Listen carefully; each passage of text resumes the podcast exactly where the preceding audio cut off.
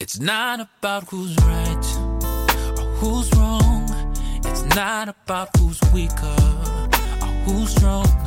It's not about who's innocent or whose fault. It ain't really about that kind of thing. Hi everybody, what's up? Welcome back to 英语口语每天学。I'm your friend Ben again. So today we are going to learn another new slang that is smell a rat. Smell, S M E W L, smell is a verb，是一个动词，闻到的意思。Rat, R A T, rat，大家都知道是老鼠的意思。闻到老鼠什么意思呢？In English, it means to suspect that something is wrong or to sense that someone has caused something wrong.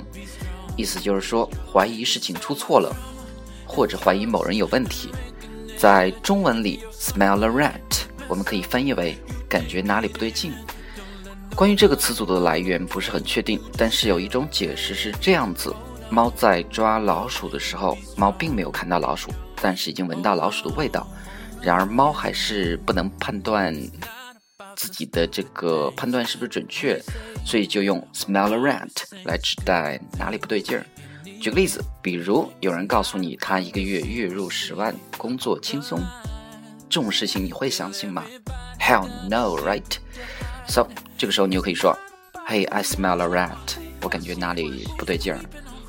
当然，这句话也可以用在一些比较轻松的场合，比如你看到有一对男女经常走在一起，言谈之间又似乎十分的亲热。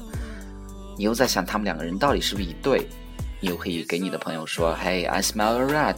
Hey, I smell a rat. 我感觉哪里不是很对劲儿啊。” OK，我们再看最后一个例子。比如说，你有一个朋友，以前不怎么联系你，然后最近呢，就是经常的会主动提供一些帮助，非常的热情。这个时候，你就可以说：“I smell a rat when he started me being so helpful。”他主动帮起忙来。我怀疑这其中一定有问题。I smell a rat when he started being so helpful. Okay, guys, remember, smell a rat means 感觉哪里不对劲儿。So that's for today. Thank you very much, guys. See you next time. Good night. And no